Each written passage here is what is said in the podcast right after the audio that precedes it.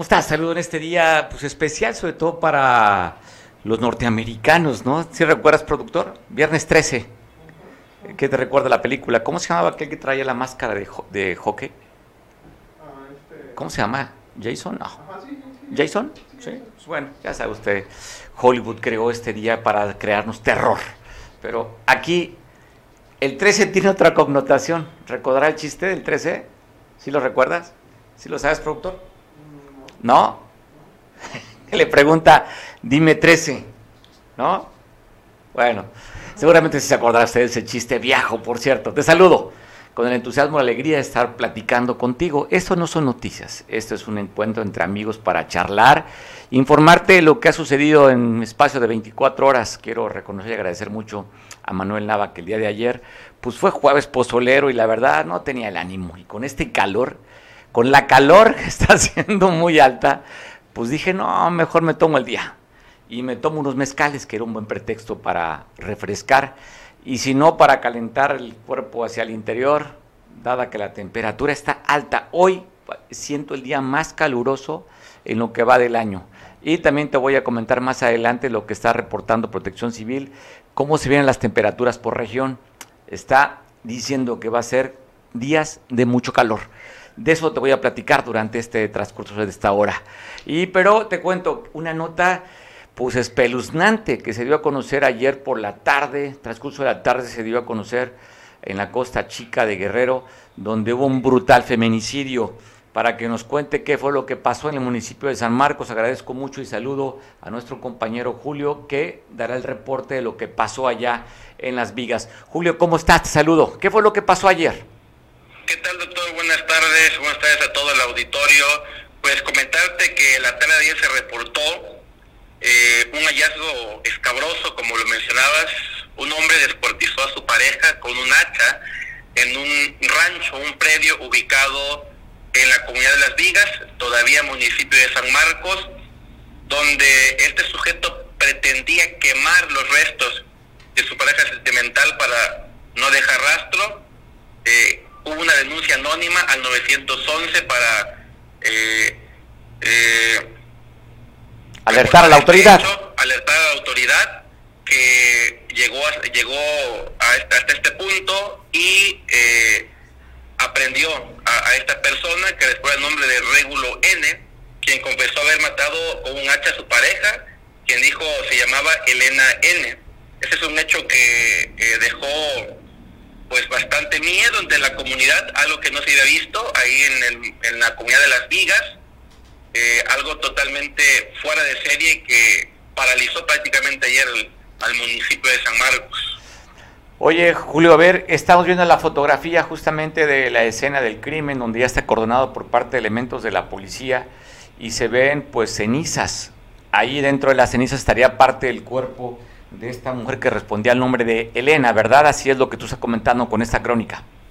Es correcto, Elena N. efectivamente, los elementos de la fiscalía eh, llegaron en el momento en el que ya se estaba quemando eh, las partes de, esta persona y, por supuesto, encontraron ahí al culpable. Eh, al parecer, no parecía sus facultades mentales, lo encontraron en un estado de psicosis bastante fuerte cuando fue aprendido por la policía ministerial. Oye, hasta ha trascendido que, que son, era originario de Atoyac de Álvarez, este señor. ¿Tienes algún dato adicional de eso? Eh, lo que comenta la gente de la comunidad es que no era gente de ahí, originaria de Las Vigas, no son personas originarias de Las Vigas. Oficialmente se desconoce de dónde son, pero es lo que comenta la gente a través de redes sociales eh, de esta comunidad, que son personas ajenas, ajenas a la misma. Oye, eh, ¿qué edad tenía o qué edad tiene Régulo? Si se desconocen los, los generales de, esta persona, eh, solo se sabe que pues, es una edad madura, al igual también que la, que la víctima. que la víctima, exactamente, doctor. Oye, pues bueno, al parecer se ha trascendido que fue un ataque de celos, ¿verdad? Sí, efectivamente, que es un, un ataque de celos lo que ocasionó este lamentable, lamentable hecho ahí en las vigas. Macabro, ¿no, Julio? Que la golpea, la mata, la descuartiza con un hacha y luego para tratar de esconder el cuerpo intenta cremarlo. muy, muy, muy, muy macabro eh, lo que aconteció en las vigas.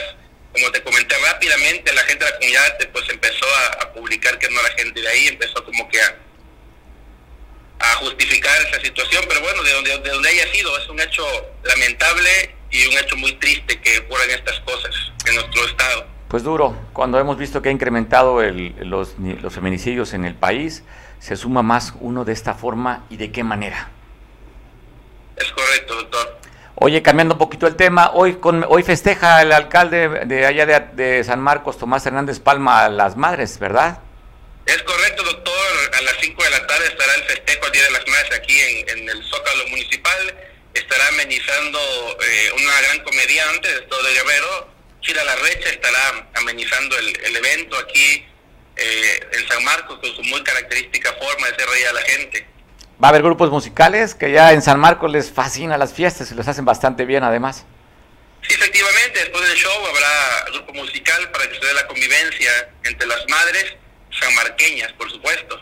Pues saludos a la gente de San Marcos que está viendo este, este noticiero a través del canal 8 de televisión. Te mando abrazo, Julio, gracias por la información. Igualmente, doctor, abrazos a todos. Igual, pues seguimos hablando sobre cosas de violencia y cosas de muerte en Iguala de Independencia que hemos reportado casi a diario homicidios. Esta vez le tocó un joven que conducía una moto color verde, fue atacado en la calle Benito Juárez. Ha trascendido que este joven es hijo de un empresario que se dedica a vender verduras y frutas.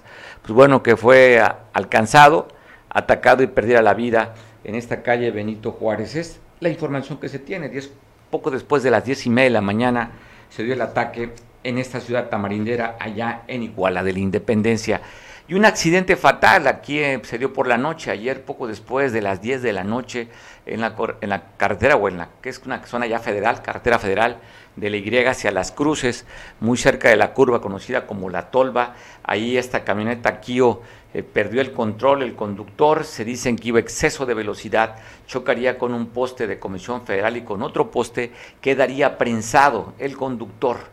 El reporte es que perdió la vida, a quien llevaba por nombre Carlos, de 44 años de edad, que iba acompañado por una fémina que resultó lesionada. Ella fue trasladada a los servicios de emergencia, al hospital, para que la atendieran. Pero el conductor sí no tuvo suerte y perdió la vida quedando prensado en esta camioneta Kio modelo Celtos, de acuerdo al reporte que da la autoridad y la misma imagen que estamos viendo, donde llegan elementos de protección civil a dar el auxilio y el apoyo a este conductor que perdiera la vida el día de ayer por la noche, cerca de las 10 de la noche aquí en Acapulco. Y mire lo que sucedió en que en esta comunidad allá en la región de la montaña, en Guerrero, donde iban a festejar a las madres el día 10. Pues hay una policía comunitaria que tiene presencia en este lugar y como no le pidió una autorización, pues llegó, se llevó un comisario, se llevó a otro varón y dos mujeres están detenidas dice la, presidenta municipal de, este lugar, que pues bueno, ellos tienen miedo inclusive por el estado de salud de las, de las personas. Están pidiendo el apoyo a la, a la gobernadora para tratar de liberar esta, a estos cuatro, cuatro adultos que fueron levantados de este festejo porque pues simplemente no se reportaron con quien tiene la autoridad, que es esta policía, que habría que darle una mochadita, una pequeña cooperación para permitir los eventos, que ellos tienen este control allá en Chalpatláhuac. Y el subsecretario de Seguridad Pública a nivel federal, eh, quien fuera diputado local aquí en, Guerrero, Ricardo Mejía Verdeja, ahora está con, con esta enorme responsabilidad, está en la subsecretaría en conferencia de prensa en la mañanera, reconoce la detención de este sujeto que estamos viendo aquí en pantalla.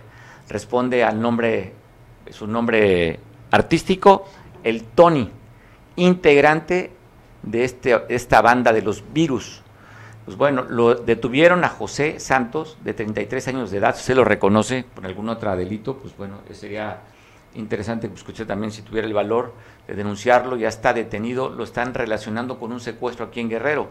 Él se fue a vivir a Querétaro, fue a evadir la acción de la justicia sabiendo que tenía una orden de aprehensión, pero hasta allá llegó el brazo largo de la justicia para detenerlo una operación que se dio con la coordinación de la Fiscalía General del Estado y la Fiscalía del Estado de Querétaro, apoyados y acompañados por la Guardia Nacional, la Secretaría de Marina, lograron la detención de este sujeto, el Tony.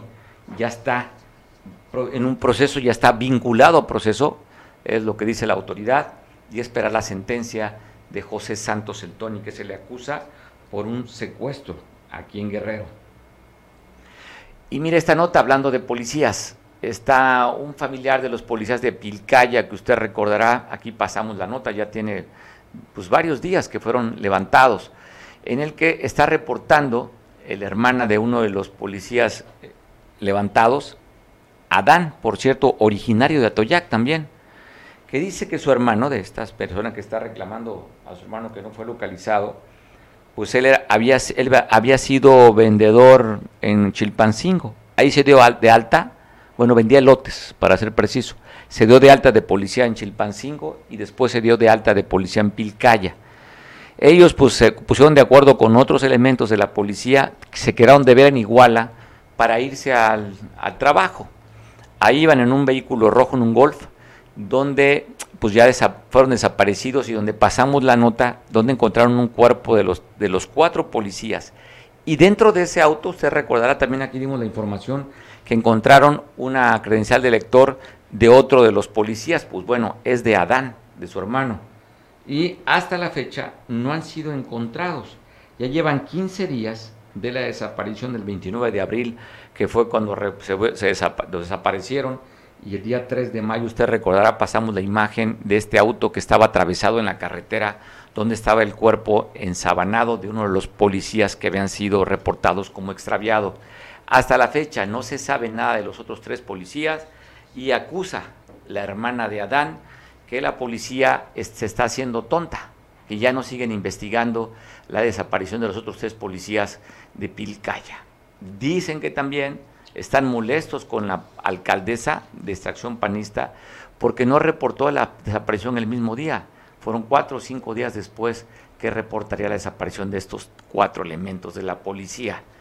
Vamos a seguir seguirle pues, esta información porque también, pues bueno, interesa sobre todo porque este noticiero se ve por televisión en Atoyac, siendo que este policía desaparecido, Adán, es originario de este hermoso lugar, de esa tierra cafetalera que es Atoyac. Así es que dice la hermana que no se sigan haciendo tonta la autoridad y que continúan con los trabajos de investigación para dar con los tres extraviados o desaparecidos de la policía de allá de Pilcaya. Una Pilcaya es un municipio que está colindando con el Estado de México la región norte del estado. Y hablando de policías, pues bueno, me comunico con mi compañero Pablo Maldonado, porque hay la información de que los policías antimontones estarían quitando, retirando a ciudadanos que están manifestándose o se manifestaban en la autopista del Sol. Pablo, ¿cómo estás? Saludo hasta la capital del estado. ¿Qué tal, Mario? Buenas tardes. Efectivamente, mm, hoy ha sido un día movido en cuanto a información, puesto que desde muy temprano vecinos de al menos 12 colonias del norte de la ciudad capital bloquearon la lateral del Boulevard Vicente Guerrero para exigir a los tres niveles de gobierno su reubicación debido a una falla geológica que se ubica dentro del polígono de riesgo. A las 8.20 de la mañana, unos 80 vecinos de las colonias Villa Tlalmeca, Casas Geo, Guadalupe, Nueva Era, 1 y 2, 21 de septiembre, Las Estrellas, Santa Julia, Santa Cruz Norte, Las Terrazas, entre otros más, cerraron las vialidades del lateral sur norte eh, las calles que eh, le llaman 21 de marzo y 18 de julio, a la altura de la terminal de autobuses.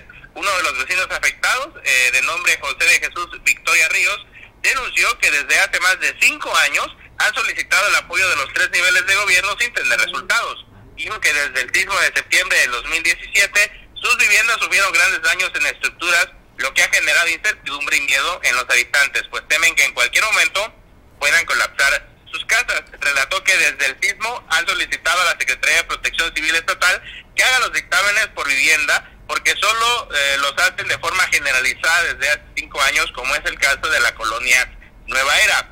En otras demandas dijo que están solicitando la demolición de un edificio en la etapa 2 del fraccionamiento Nueva Era y que la empresa aseguradora pague el 100% del costo de las viviendas de manera inmediata a los vecinos que aún están pagando sus créditos.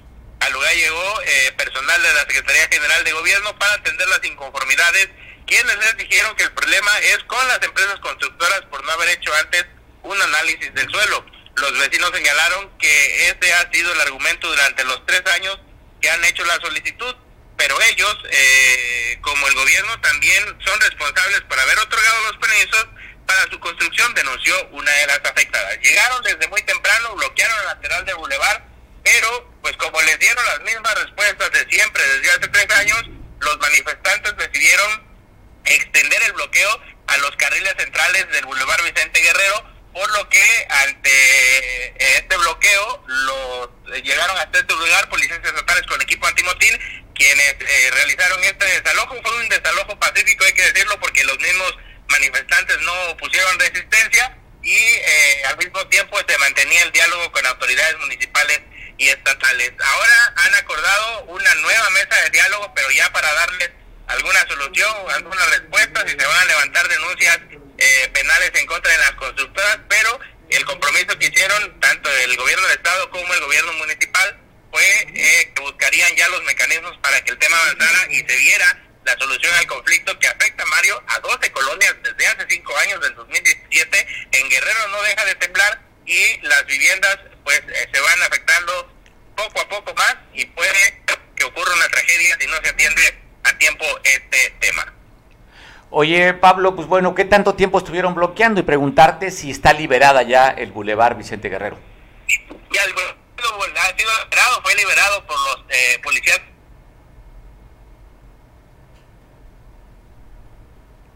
bueno, se cortó la comunicación, pero ya por lo que entendemos, y usted seguro usted lo escuchó, ya fue liberado esta importante avenida. Lo que pasa que en este tramo de la autopista del Sol, que la que está en Chilpancingo, cambia el nombre, se llama Boulevard Vicente Guerrero, pero es pues, la, la, que comunica de Acapulco a la Ciudad de México, donde estuvo bloqueado por esos manifestantes, como lo estaba narrando nuestro compañero Pablo Maldonado, a la capital del estado.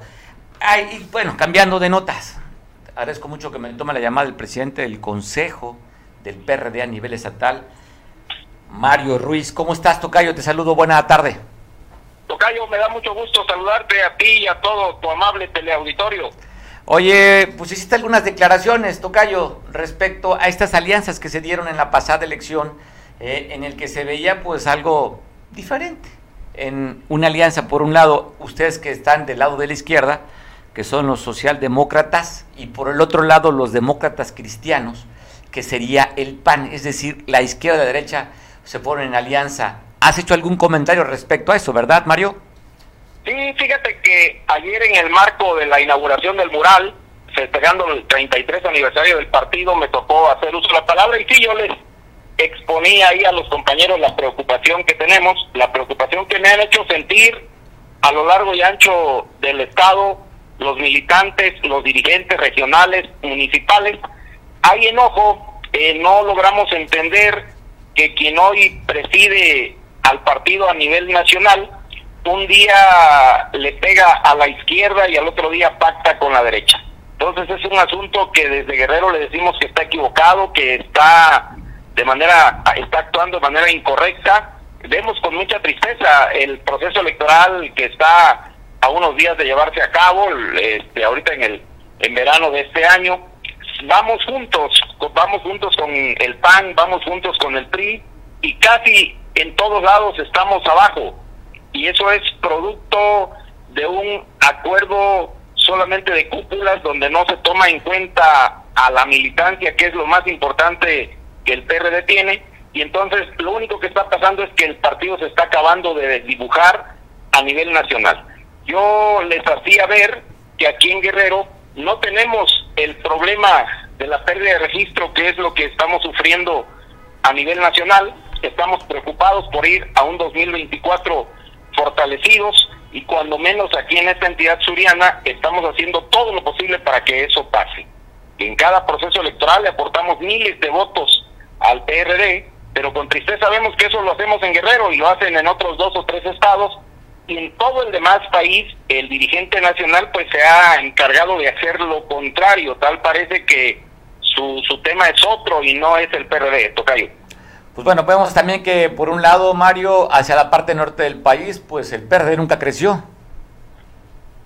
Sí, no lo dejaron crecer, no lo dejaron crecer. Te pongo el ejemplo de Nuevo León, donde una sola familia es la dueña del partido desde hace muchos años y lo único que le interesaba era lograr una plurinominal y dos, tres regidurías en los municipios más importantes de Nuevo León. Entonces, temas como estos, así de vergonzosos, son los que nos tienen sumidos en una crisis a nivel nacional y que el dirigente no lo alcanza a ver, no lo entiende, no lo quiere ver y por eso desde Guerrero elevamos la voz. Creo que estamos a tiempo, estamos a tiempo de ir a un 2024 y, y ver estrictamente de qué estamos hechos y creo que pudiéramos ir solos a las urnas. Bueno, aquí ustedes no tienen el problema en Guerrero porque el PAN, pues hay más panaderías que panistas. Es correcto. Eh, nuestro respeto para nuestros amigos de Acción Nacional, pero en Guerrero es distinto. En Guerrero hay PRD. En Guerrero brilla el sol. En Guerrero el, PRD es el instituto político que más municipios gobierna. Gobernamos 20 municipios. Y entonces aquí estamos fuertes, pero no nos confiamos. Por eso todos los días estamos recorriendo el Estado. Estamos viendo cómo está el tema de la estructura. Estamos dialogando con nuestros dirigentes municipales, regionales, y estamos preparados, estamos trabajando. Por eso no vemos bien que a nivel nacional hagan las cosas al revés. ¿Puedes describir un poquito el evento de ayer, este mural? ¿Qué significa? Entendemos que son 33 años de la fundación del partido, pero vemos allá figuras. Me gustaría que describieras un poco lo que representa este mural, Mario. Fíjate que, primero decirte que fue pintado por un gran artista, que es el compañero de León, eh, conocido por otros murales que ha llevado a cabo en varias ciudades. Y es un mural donde se plasma una fotografía histórica que está ahí Cuauhtémoc Cárdenas en el 89 encabezando la formación del PRD. Está Alberto Castillo y otras compañeras, compañeros este como Rosario Ibarra de Piedra que, que forman parte de este mural acompañados con símbolos de nuestro estado. Trataron de tomar este lo más representativo de todas las regiones, por supuesto que está plasmado el mar, las montañas, este, podemos observar ahí una, una jícara de chilate, un sombrero calentano a un pescador, y entonces es el símbolo de, de, lo más tradicional de Guerrero, con nuestros compañeros, compañeras que le dieron forma al PRD hace 33 años, entonces se hizo una mezcolanza, eh, estamos ahí diciéndole a, Guerrero que el PRD está listo para lo que la ciudadanía ordene, para lo que la ciudadanía mande, y no queremos perder nuestra esencia. Por eso es que tomamos la decisión de que se plasmaran a nuestros fundadores, y eso nos tiene que servir para reflexionar y acordarnos cuál fue el origen de la formación del PRD, que era lo que yo les decía ayer en mi discurso. El PRD nace para acompañar las grandes luchas, el PRD nace para lograr una verdadera transformación en el país. El PRD nace para ser parte de la sociedad, para entenderlos, para acompañarlos, para estar cerca de las organizaciones sociales, y es la parte que se nos ha olvidado, Tocayo. Y entonces tenemos la obligación y la calidad moral para regresar a esa parte que es esencial en esta democracia que todos los días buscamos. 2024, difícil para ustedes, ¿no? Como tú hablabas el tema del registro que en la pasada elección federal se quedaron, pero apenitas mantuvieron el registro a nivel nacional. Sí, fíjate que sí, desde esta entidad suriana pondremos todo lo que nos toque hacer, pero no solamente dependemos de Guerrero, en Guerrero nosotros siempre estamos arriba y logramos los dos dígitos, el, el, el tema es nacional, por eso la preocupación de que la política nacional que hoy este, el dirigente nacional hace está completamente errada, va en contra de los vientos que se necesitan para la eh, formulación de un PRD fuerte y que vaya a la contienda del 2024 con lo mejor que se tenga. Oye Mario, y aquella corriente se, que se creó, me recuerdo que una corriente a nivel nacional buscando la democracia hacia, hacia el interior, que creo que la encabezada, la encabezaba pues el el de no buena historia en Acapulco, Evodio.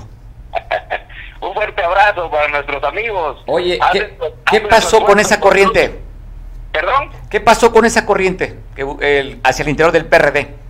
Fíjate que no, no lo sé, los he visto que han tenido algunas reuniones. Eh, tú sabes que las corrientes, los grupos del partido son nuestra fortaleza. A veces son nuestra debilidad, pero siempre serán nuestra fortaleza y es un grupo más que está organizado. Yo espero que les vaya bien, pero no tengo mayores datos porque tú sabes que yo hago vida y soy parte orgullosamente de Alternativa Democrática Guerrerense. Pues bueno, te mando un abrazo, Mario, y felicidades por esos 33 años del PRD. Y viene difícil, pues nada más para el PRD, para el PAN y para el PRI, las próximas elecciones de los seis estados que están en competencia. Eh, la oposición al, al gobierno federal pues, estarían compitiendo en dos estados. Cuatro prácticamente los tendrían en la bolsa morena. Sí, es correcto. Era lo que yo platicaba ayer con Adriana, la secretaria nacional. Se acerca una, una tormenta en el proceso venidero, pero bueno, yo espero que, que les alcance, que les dé tiempo a quienes encabezan los, los proyectos electorales en estos estados y algo importante suceda. Pero aquí en Guerrero estamos listos y nos va a ir muy bien en el 24, Tocayo. Me parece interesante la cómo traes tú la cronología. Pues no hay elecciones en Guerrero para el dos, en estas elecciones, ya sabemos seis estados que no, no nos comprometen, pero 2024 sería la meta para, para ustedes, Tocayo. Es correcto. Por eso estamos construyendo todos los días, estamos dialogando y vamos a llegar con una estructura muy fuerte que nos va a devolver la confianza de los municipios y los distritos donde la hemos perdido. ¿Crees que vaya a haber un desencanto, por decir, en Acapulco? Mal calificada la alcaldesa, llevamos más de siete meses con alerta sanitaria. Repite Morena por segunda ocasión aquí en Acapulco y en algunos otros municipios está gobernando Morena. ¿Crees que ya que son gobierno, que no es lo mismo esta frase que es muy trillada, sobre todo en política, no es igual ser borracho que cantinero, ahora que están de cantineros, pues no han, han quedado de ver. ¿Eso va a beneficiarles a ustedes? Mira, es el desgaste natural de un gobierno, pero además es este pues el claro ejemplo de gente que llega sin experiencia, de gente que llega y no sabe qué hacer. Con tristeza veíamos que una diputada federal de ese mismo partido encabeza ahí una, una lucha en contra de la alcaldesa de Acapulco, ¿no? Y entonces, pues ojalá que tengamos a un electorado participativo y que reflexione, que analice y que tome la mejor de las decisiones, porque no podemos estar a, este a expensas de que de que llegue gente con ocurrencias y haga pues las cosas de mal manera, ¿no? Oye, cuando tú hablas de la diputada Rosario Merlín, por cierto, luchadora social, muy amiga y muy cercana a la hoy alcaldesa de Acapulco, que inclusive creo que tienen alguna asociación con bienes y raíces, ¿no? así se mueven, así se mueven esconden la verdad, se camuflajean, tratan de dar la mejor cara, pero bueno, el pueblo sabe cuál es la realidad. Tocayo, pues te mando un abrazo. Nuevamente, mis felicitaciones por los 33 años y, como dicen ahí, larga vida al PRD.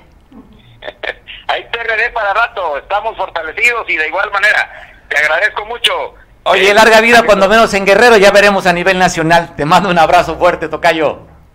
Un fuerte abrazo y gracias por tu apoyo de siempre. Saludos. Espero, Chayo, nada más que sea igual de gratificante con este apoyo que te damos, Tocayo. Abrazo fuerte. Pues bueno, ahí está. Ahí estás bien. Pues bueno, el presidente del Consejo Estatal del PRD, entusiasta, echado para adelante de lo que significa, además poniendo pues un tema que eh, ya lo han, ellos los han estado demandando con el PAN, que no les ha ido muy bien para, el, para ellos. Ya vemos el niveles tan bajos que está el PRD a nivel nacional. Pues bueno, ¿qué hace la gobernadora para estimular el trabajo de los profesores? Se entregó la presea a los 40 años de servicio a la presea Altamirano.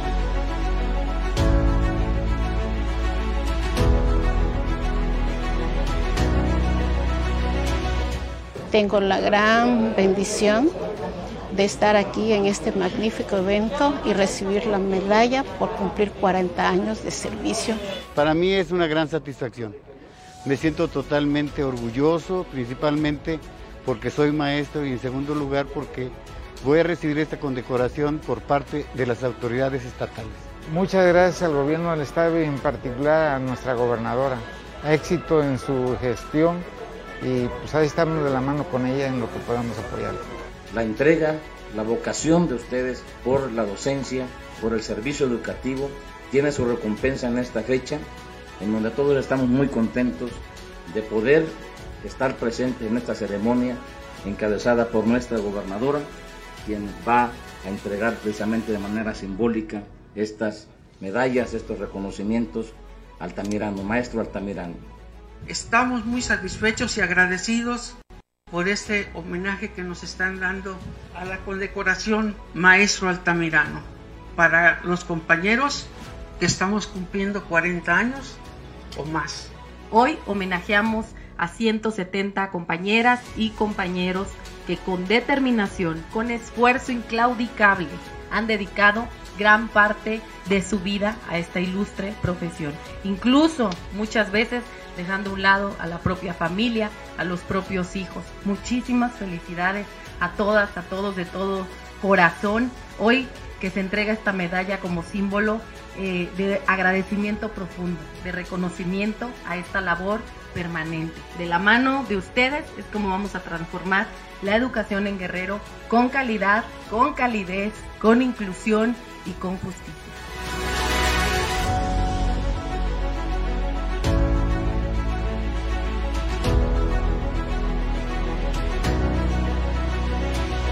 Instalamos justamente un consejo estatal de protección civil para tratar de atender pues todo lo que se nos pueda presentar en el caso de esta temporada de, lluvias 2022. Es una actividad muy importante y relevante para proteger y salvaguardar la vida de los habitantes de Guerrero, los visitantes también. Este consejo es pues eh, clave fundamental, es una pieza fundamental para promover esta cultura de prevención, de cuidado, para evitar o minimizar las pérdidas humanas y materiales ante cualquier eventualidad. Que todo lo que esté en nuestras manos, desde las diferentes trincheras en las que estamos, pues que sean agotadas todas las acciones, que pongamos todo el esfuerzo. Esto va por la vida, por la tranquilidad de las familias guerrerenses. Muchísimas gracias a todas y a todos.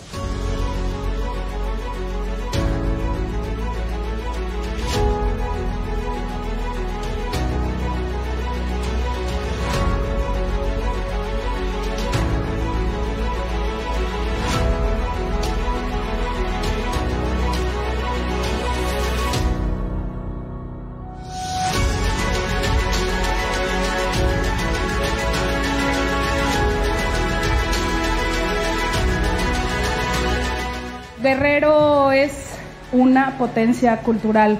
Juntos podemos sacar adelante desde nuestra mayor riqueza, que es la cultura, a las distintas regiones de México. Con este convenio de colaboración, pues vamos a potencializar a nivel nacional e internacional, que es lo que queremos, presumir todo lo bueno que tiene Guerrero y llevar nuestra cultura a todo el mundo.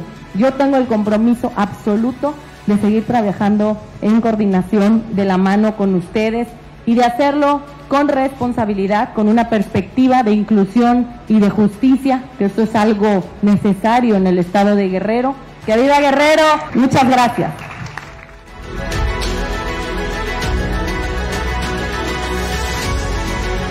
la gobernadora también da a conocer el tema sobre lo que están haciendo para este próximo ciclo de lluvias están diagnosticando 17 tormentas tropicales o ciclones que estarán pegando a la costa del Pacífico.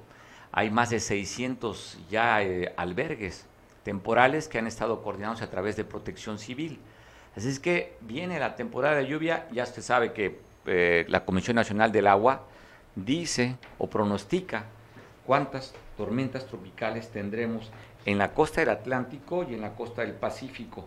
Aquí ya le dije la cantidad de lo que esperan que golpeen estos meteoros, no se sabe con qué intensidad, ¿no? Algunas veces se pueden pronosticarlo, inclusive que va a ser de tanto más cuánto, o más o menos para que pues, se vayan preparando, pero hay cosas que salen del control. Pero ya el gobierno del Estado, le decía, están ya coordinados con 632 refugios temporales para recibir estos 17 meteoros que estarán pegando aquí a las costas guerrerense. Él ya sabe que el ciclo de lluvias arranca desde la temporada de huracanes, empieza el 15 de mayo y terminaría para el 30 de noviembre, es lo que están dando a conocer las autoridades. Y otro tema, un tema que también, pues si no es tormenta, están evitando que sea tormentoso. Por segunda ocasión se pospone en la Cámara de Diputados local esto de tocar esta ley de aborto. Eh, el día de ayer se vuelve a posponer la ley para ser debatido en el Congreso local. E inclusive están pidiendo los Provida y también los que están promoviendo esta ley que intervenga la Comisión Estatal de Derechos Humanos. Y para platicar un poco sobre el tema, la posición de este grupo de mujeres organizadas que están a favor del aborto, tengo en línea telefónica a una persona, una voz autorizada, que conoce bastante bien el tema y que se agrupa también con mujeres para hablar sobre lo mismo. Yo, Yolit, Yolitzin, ¿cómo estás? Siempre me equivoco, le pongo a tu nombre, Yolitzin, y es Yolitzin, Jaime, te mando un abrazo fuerte, Yolitzin, ¿cómo estás? Buenas tardes, Mario, muy bien.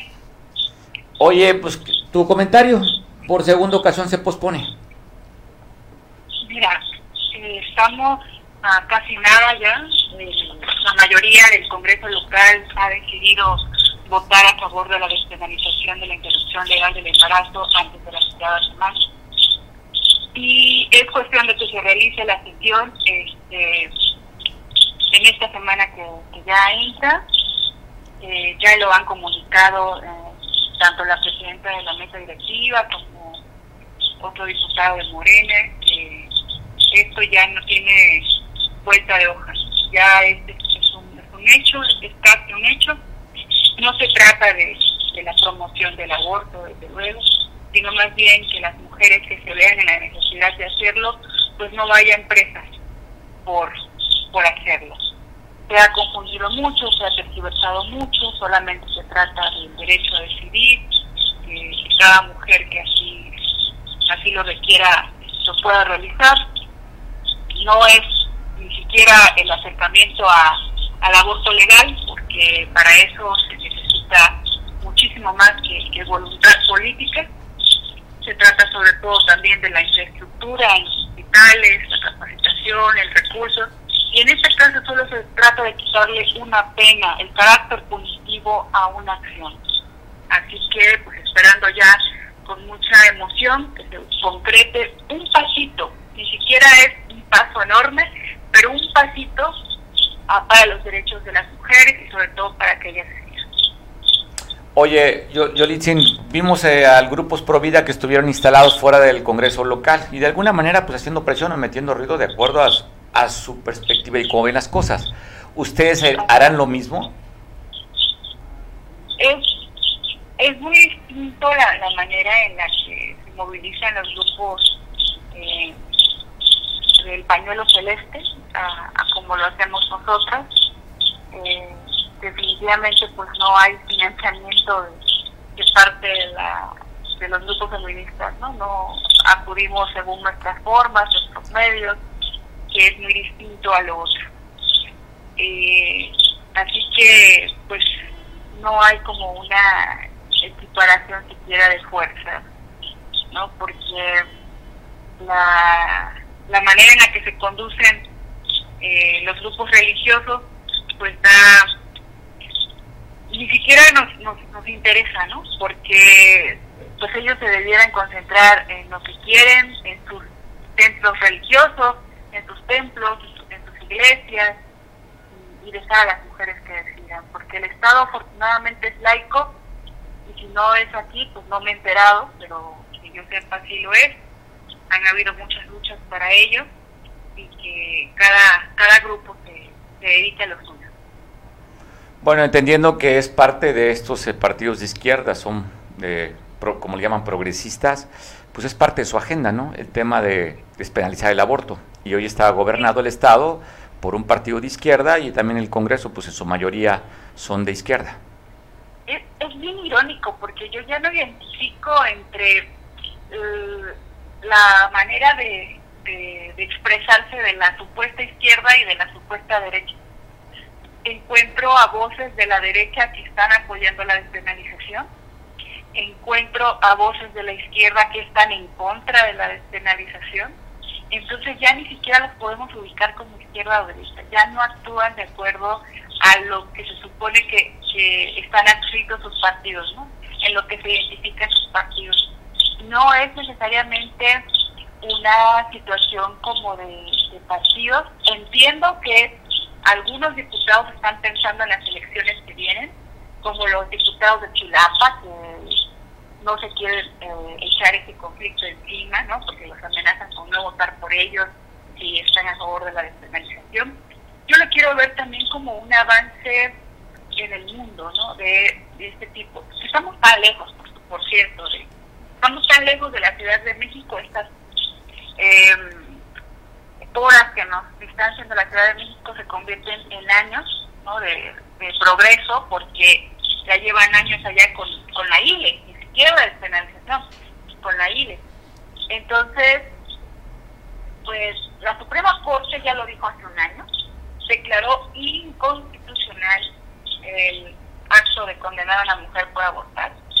Solo tienen que seguir eh, todos estos avances que se han dado en el país, que se seguirán dando, porque apenas son, son pasos. Y, eso es lo que tienen que acatar los, diputados y las diputadas. Lamentablemente les pesan mucho las elecciones que vienen. Pues bueno, recuerda que el político va sobre un capital político. Entonces, si, si ve o siente que donde va a buscar el siguiente escaño o repetir donde está, pues hace un balance y dice, pues a ver, actúo como, conforme a la plataforma de los principios de mi partido o voy en mi plataforma por mis aspiraciones políticas. Así es, pues ya le cobrará, la, los grupos religiosos ya le cobrarán esa factura a la supuesta izquierda de Guerrero. Pues va a ser interesante ver qué sucede después en la parte política. Pues te mando un abrazo, Yolitzin, que estés muy bien, gracias por tomar la llamada. Bonita tarde, hasta luego, Mario. Hasta luego, pues bueno. Activista y luchadora por parte de los derechos de la mujer, Yolitzin Jaimes. Por cierto, eh, atoyaquense también. Abrazo a la gente de Atoya que me está viendo a través del canal 8. Saludos a la Costa Grande y Costa Chica y una gran parte de Veracruz que nos ven por televisión. Oiga, y pues las declaraciones el presidente de los gasolineros en el estado, que ha caído el consumo un 20% del, de lo que se consumía de combustible. Atribuye al incremento de este producto, sobre todo en la gasolina de bajo octanaje. Entonces, pues 20% ha caído, de acuerdo a lo que dice el presidente Mariano Gutiérrez, por el incremento del combustible, que no es lo mismo lo que se consumía hace tres años, antes era un mayor volumen de consumo, y a lo que se consume hoy.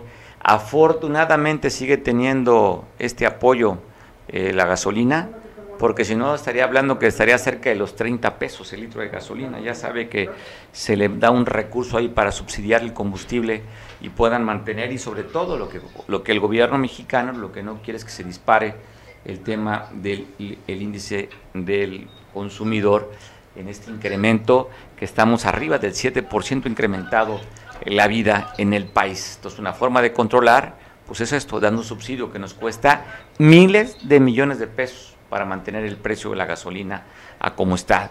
Si no, estaría cerca de los 30 pesos. Tengo la línea telefónica, cual agradezco mucho a mi compañera, compañera, compañere, porque ya no somos binarios, ya sabe, eres compañere, a Julia Alonso, quien participa haciendo una denuncia ciudadana como lo hace cada semana. Julia, ¿cómo estás? Te saludo. Hola compañeros, ¿cómo están todos? Pues este, habría que preguntarnos, oye, no está, es que son dos, dos cosas, ¿cómo estás y cómo nos sentimos? Es que no sé si te, pues te contestemos cómo estamos o cómo nos sentimos. Más bien, ¿cómo se sienten? Pues yo me siento como este animal, este asno de cuatro patas, en tiempo en el que estamos, en tiempo en primavera, así me siento. Ah, muy bien, eso, eso está perfecto. Y luego con, la calor, pues mejor. Oye, nos ponemos bien agresivos con la calor. Julia, ¿de qué nos vas a comentar este, este viernes? Pues mira, este, me di ahí a la tarea de ver lo que estaba sucediendo porque mis amigos, algunos taxistas que luego este, se han andado quejando de que tiene mucho autobús de, de turismo y pues a ellos no les reditúa nada, no hay dinero, este, no hay movimiento de dinero en el puerto, porque todos entran ahí, toman los camiones y a ellos no les, pues no les ayudan mucho su economía, ¿no? Estamos viendo imágenes que tú nos compartiste, Julia, y estamos viendo camiones que entran a Puerto Marqués y estamos viendo el sitio de taxis y que dicen, oye, pues viene mucho turismo social, pero no, no nos beneficia a nosotros. Es correcto. Y, y, verdaderamente, pues tiene razón, porque parte no hay lugar donde se estacionen ahí en Puerto Marqués y entonces inundan las calles.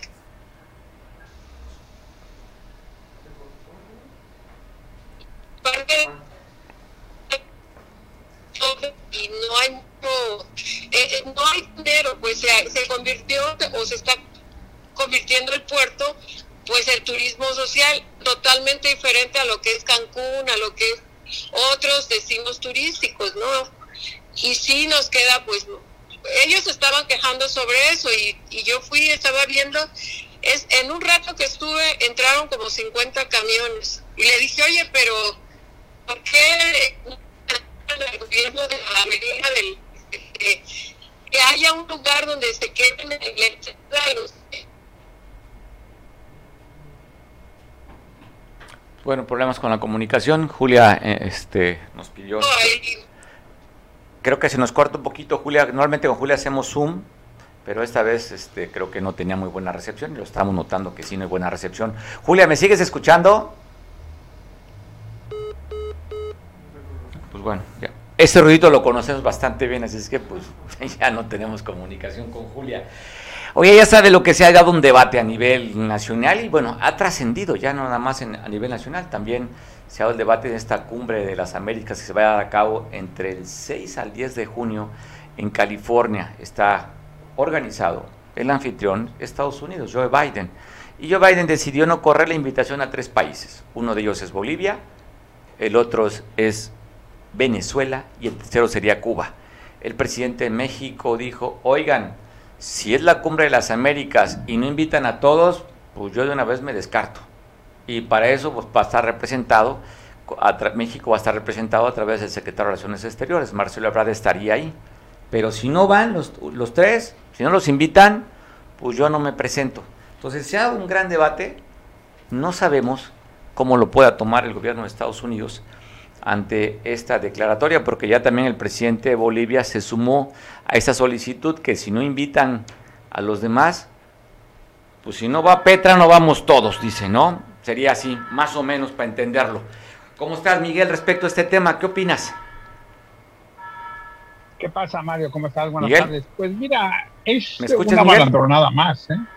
Yo, no lo más. Gracias. ¿Me oyes? Ya, ya estoy, ya, ya, te escucho bastante bien, mi estimado representante de Fifilandia aquí en Guerrero y en Acapulco. Sí, te decía, es una malandronada más. La verdad es que es una malandronada más. Obviamente está esperando que se sumen más gente, ¿no? Pero hay que recordar una cosa muy interesante. Él asume que como ya una vez fue invitado, después de 60 años, que hubo una reunión de un presidente norteamericano con eh, Batista en, en, una, en, una, reunión que hubo también con el, expresidente de Cuba en ese tiempo, pues eh, en 2015 se reunió Barack Obama y Fidel Castro en la Cumbre de las Américas en Panamá, no en Estados Unidos. Eso hay que tenerlo muy presente. En este caso, te digo, es una nada más porque al final de cuentas no creas que tiene muchas ganas de ir. Toma el pretexto. Él está más enfocado en lo que es la cuestión electoral ahorita y en tratar de, de demostrar, obviamente, a las izquierdas, sobre todo a la izquierda radical, que él tiene razón. Acuérdate que la izquierda radical siempre ha sido en contra del imperialismo yanqui, como le han llamado, inclusive los mismos cubanos. Y la otra es que también se ha malinterpretado la cuestión del boicot. No ha habido un boicot como tal a Cuba, hay un embargo. Pero bueno, esa es otra cosa de la política. En este caso, pues se suma Bolivia, claro, te tenía que sumar Bolivia porque definitivamente también eh, es eh, alguien que lleva más o menos el mismo perfil político y politiquero de Andrés Manuel López Obrador. Ya le dieron la respuesta por varias partes, inclusive una matizada en la cual le dicen, espérate, pues, ¿qué les pasa? Todavía no hemos repartido las invitaciones. Pero está claro que tú no vas a llevar a tu casa a gente indeseable, y en este caso la Cumbre de las Américas es exactamente en Estados Unidos, en la casa de ellos, de, de, quien en un momento dado es parte de la responsabilidad de armarla. Entonces, luego entonces, ellos tienen la posibilidad de invitar a quien ellos quieran, y ha sido, la retórica ha sido muy insistente. Estamos para ver todos los asuntos que sean parte del juego de la democracia en América. O sea, todos los gobiernos que son parte o cuasi, o que son, podríamos decirle, cuasi democracias.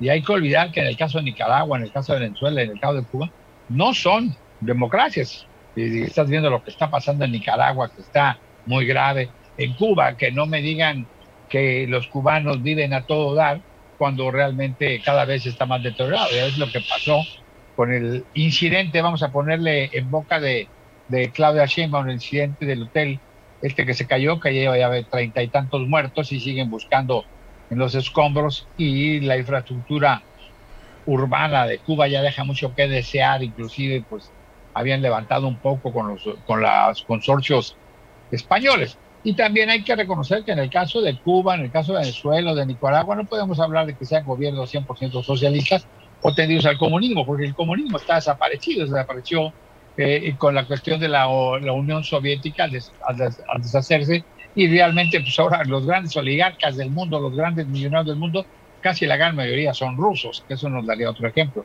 En este caso, Andrés Manuel es parte de mantenernos en el debate y en la distracción.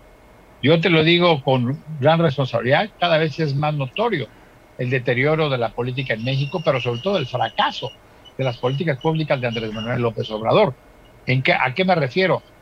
Eh, cambiando un poquito de tema, vemos lo que ahorita es parte del, del debate de la cuestión de que fueron correteados unos soldados. Si iban armados o iban armados, los corretearon, los insultaron. Y tenemos el caso de los marinos aquí en la Costa Chica también cada vez humillan más al ejército. Pero eso sí, eh, dejamos pasar la cuestión de lo del elemento de la Guardia Nacional, aunque ya está en proceso, aquel que disparó sin razón alguna o razón, o razón aparente alguna, a encontrar unos estudiantes matando a uno de ellos en Guanajuato. ¿Qué es lo que está pasando aquí? Yo creo que a mi general secretario eh, definitivamente ya se le cayeron los pantalones, y te lo digo eh, bien, porque pareciera ser que es más fácil mantenerlos contentos a la élite militar y sobre todo a él construyendo obras y siendo parte de la construcción eh, este, oficial que realmente mantener la seguridad del país. Aquí en Acapulco se puso grave hace unas semanas, llegaron de refuerzo 600 soldados. Mis respetos para todos ellos. Qué bueno, pero si los ves paseando por todos lados y ves que la delincuencia y el crimen organizado no bajan, definitivamente algo está pasando. Y en el caso de Nueva Italia, de Michoacán, tú también comentabas el año pasado o algo parecido cuando intercambiaron a un detenido por, por armas, unos elementos de... En la Ruana fue exactamente. En la Ruana, y esto fue en Nueva Italia, pues la realidad es que coincide con eh, la declaración de, de Ramírez Bedoy, el gobernador actual de, de, Michoacán, cuando dice yo me hago un lado con la cuestión del crimen organizado, esto no es mi boleto, diciendo hagan lo que les dé la gana. Y luego la, la, declaración de Andrés Manuel López Obrador deja mucho que decir. ¿eh? Eh, eso de que cuidamos al ejército, cuidamos a los marinos, cuidamos a la Guardia Nacional, pero también cuidamos, también cuidamos a, los delincuentes porque son seres humanos. Caray, este, pues si esos seres humanos matan, descuartizan, desaparecen, se roban, te roban, te quitan y están eh, poniendo el terror en todo el país, pues definitivamente habría que ver cuáles son los derechos humanos prioritarios para el gobierno federal, porque es una declaración muy desafortunada. Y hoy, hoy dice, no es un desliz. Mario, el mantener esa postura es un acto de cobardía de Andrés Manuel López Obrador, es un cobarde total, así, tal cual, con todas las palabras. Pero él, no habla de cobardía, él habla que es un, es un, es un, un gobierno humanista, humanista. No, no, es un cobarde disfrazado humanista y está en ese debate que son distractores porque ya el país se le fue de las manos.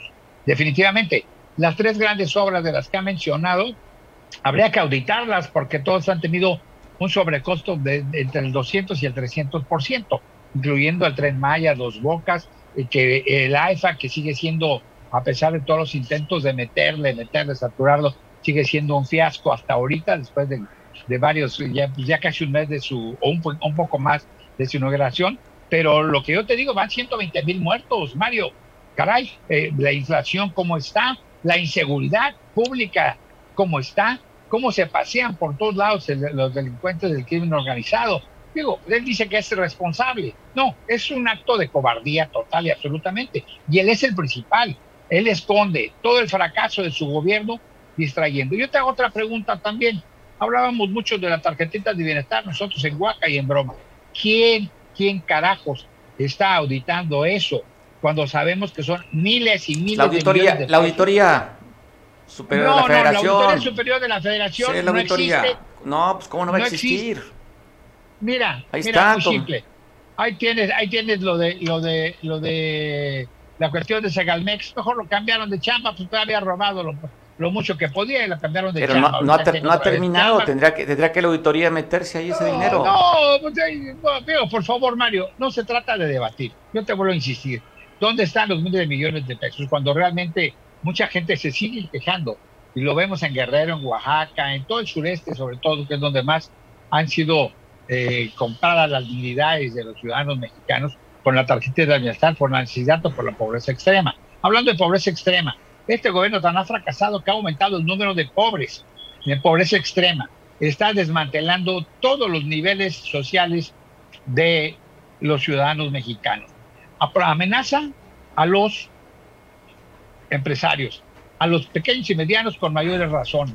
Definitivamente, esta cuestión de, jugarle a la politiquería y la distractoria y meternos en el rollo, te digo, simple y sencillamente es porque ya está el fracaso. Bueno, ve el escándalo que viene en cuestión de Tamaulipas, ¿no? Cuando se habla ya de los intereses ahí eh, electorales de alguien fallecido que, decía, que se decía rey de Huachicol, que financiaba campañas a Mario Delgado, dando dinero en efectivo al actual candidato, del porque inclusive empezó a circular el rumor de que están pensando inclusive en sustituirlo, porque les puede afectar mucho.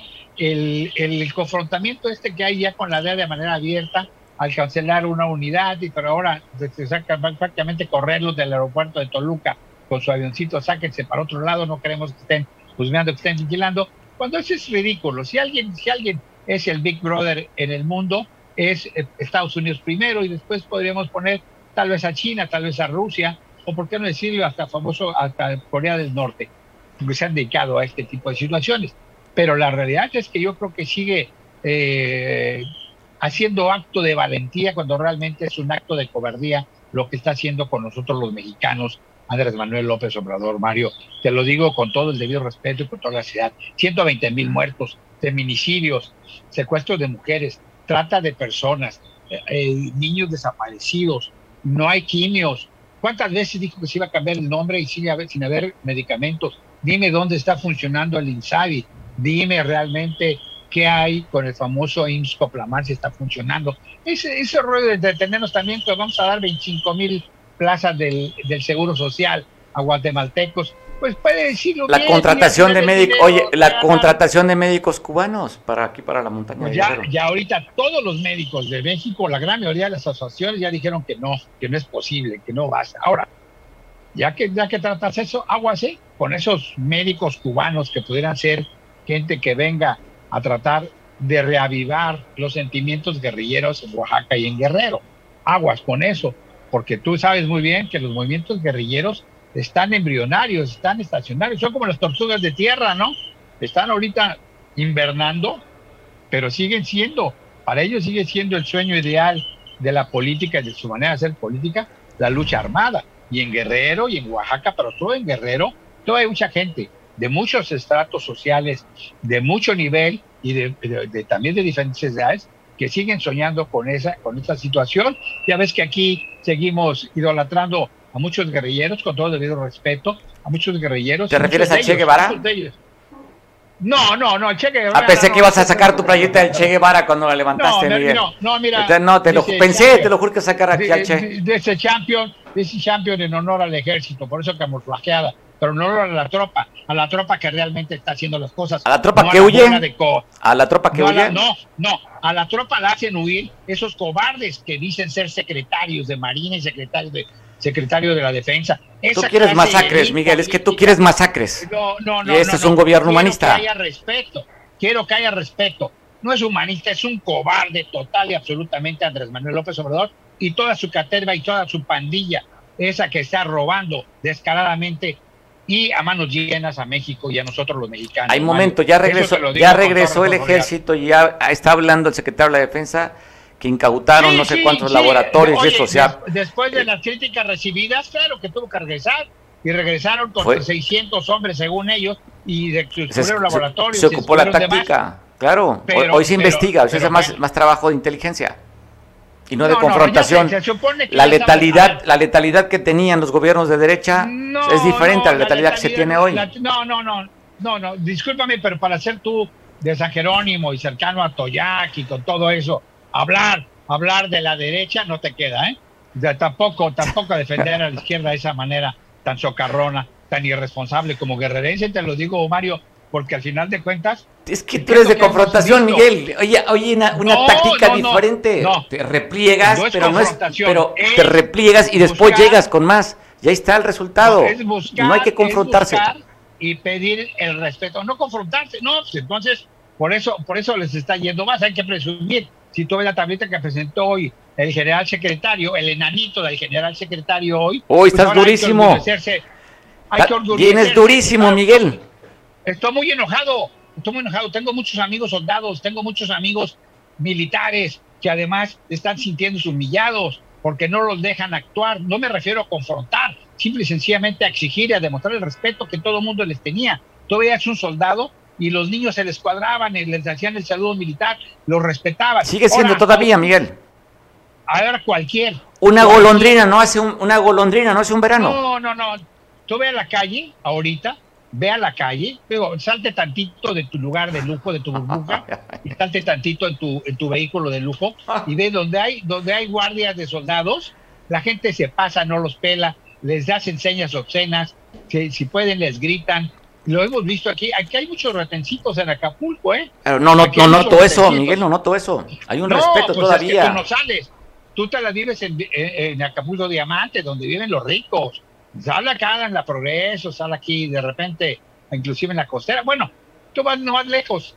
El retén que luego me ponen aquí, aquí cerca de la base naval. Está todo el tiempo. Para, párate un ratito, párate un ratito y checa cuánta gente pasa, refrescándoles la memoria, Uy, haciéndoles señas obscenas. No me ha tocado ver eso. Y paso todos los días. Ah, no, no, pues sí, sí pasa uno rápido. Pero quédate un ratito observando, párate ahí No, donde yo- está yo- el, yo- el yo- centro comercial. Le veo respeto. Párate donde está el centro comercial. No, sí, qué bueno que tú lo respetas, pero ya la gente los está respetando. A eso es a lo que me refiero. Eso es lo que se están ganando en este contexto. Desde el momento, eh, la cuestión de la justificación de Ovidio, pero esta, esta, esta es grave. Cuando tenemos mucha gente que está buscando a sus hijos y a sus familiares desaparecidos, el hecho que diga, que diga el presidente de la República que también cuiden a los criminales porque son seres humanos, porque el humanismo, hombre, el humanismo no es más que un acto de cobardía de este presidente inútil y de este presidente que ya fracasó. Te lo digo, te lo digo porque además lo vamos a ver. Esperemos, esperemos que todas las cosas que hace le salgan bien porque hasta ahorita no le ha salido nada bien. Canceló el, el, el Naim por corrupción y no lo ha demostrado. Hizo su aeropuerto, no ha logrado ponerlo a funcionar y se olió mucho más caro y tuvimos que pagar casi el otro que, que, tiró, que ya echó a la basura, lo tuvimos que pagar casi de manera completa como si se hubiera hecho. La cuestión del tren Maya, no vas a sabes el daño que va a causar y así efectivamente, sí, es muy popular. Pues claro, es muy popular porque es dicharachero. Nos gusta a los mexicanos seguir confrontando a los mexicanos, aquellos que queremos. Yo quisiera vivir, yo quisiera vivir como muchos de los grandes millonarios que viven ahorita en los grandes eh, condominios de, de ahí de Diamante, para irnos tan solo, para irnos hasta Polanco, irnos a, a Garza García en Nuevo León, no, y sencillamente así, ¿no? O, obviamente, pues quisiera ser cuando menos casateniente a la mitad, a la tercera parte como Bartlett, como alguno de esos. Bueno, es más, O quisiera como ser de Loret también, como Loret. Como Loret también, si quieres, pero quisiera ser de izquierda como Martín Batres, vaya. Ese, esa izquierda revolucionaria que se le ha olvidado ya al buen Martín Batres. Pero bueno, ese es mi comentario y te digo, yo para mí, Es viernes. para mí, es viernes, mis respetos, bendiciones a todos, pero para mí, lo que dice, lo que hace, lo que actúa y cómo actúa Andrés Manuel López Obrador no es más que es un acto de cobardía ante el fracaso de su gobierno. Buenas tardes, feliz viernes, provecho a todos. Pues bueno, así Miguel opina del comandante supremo de las Fuerzas Armadas y Aviación en México. Miguel que está molesto, molesto, y aquí lo acaba de decir, que está, otra palabra, había que subirle de tono, porque si lo, hoy te noté muy molesto, siendo que es viernes, y el viernes es el cuerpo lo sabe, Miguel, y en lugar de tú elegir estar divertido, vas a la confrontación con un presidente humanista que lo que no quiere que haya masacres en el país. Masacres. Eh, eh, eh, eh, eh. Miguel, feliz fin de semana. buen provecho. Buen provecho. Pues bueno, me despido. Nos vemos el próximo lunes. Te dejo en compañía de Julián, que nos ven a través de la televisión allá en San Marcos. Y yo te, yo te invito para que no olvides la cita que tenemos el lunes. Ya sabes, de 2 a 3 de la tarde, tú y yo tenemos un compromiso de platicar. Y te vamos a informar, por supuesto, desde otra visión, con otro tipo de comentario. Y tenemos también distintas voces que puedan pensar igual o diferente que tú. Pero aquí lo importante es escuchar todas las voces. ¿Escuchaste a Miguel? Podrá estar de acuerdo, muchos estarán de acuerdo con esta percepción que hoy se da. El comandante supremo de las Fuerzas Armadas en México tiene otra visión. Y él dice, no fue un desliz. Así pienso, soy humanista. A lo mejor tú coincides con esa declaración del presidente o no. Pero lo importante es que no los dejes de ver. Te espero el lunes. Disfruta el fin de semana.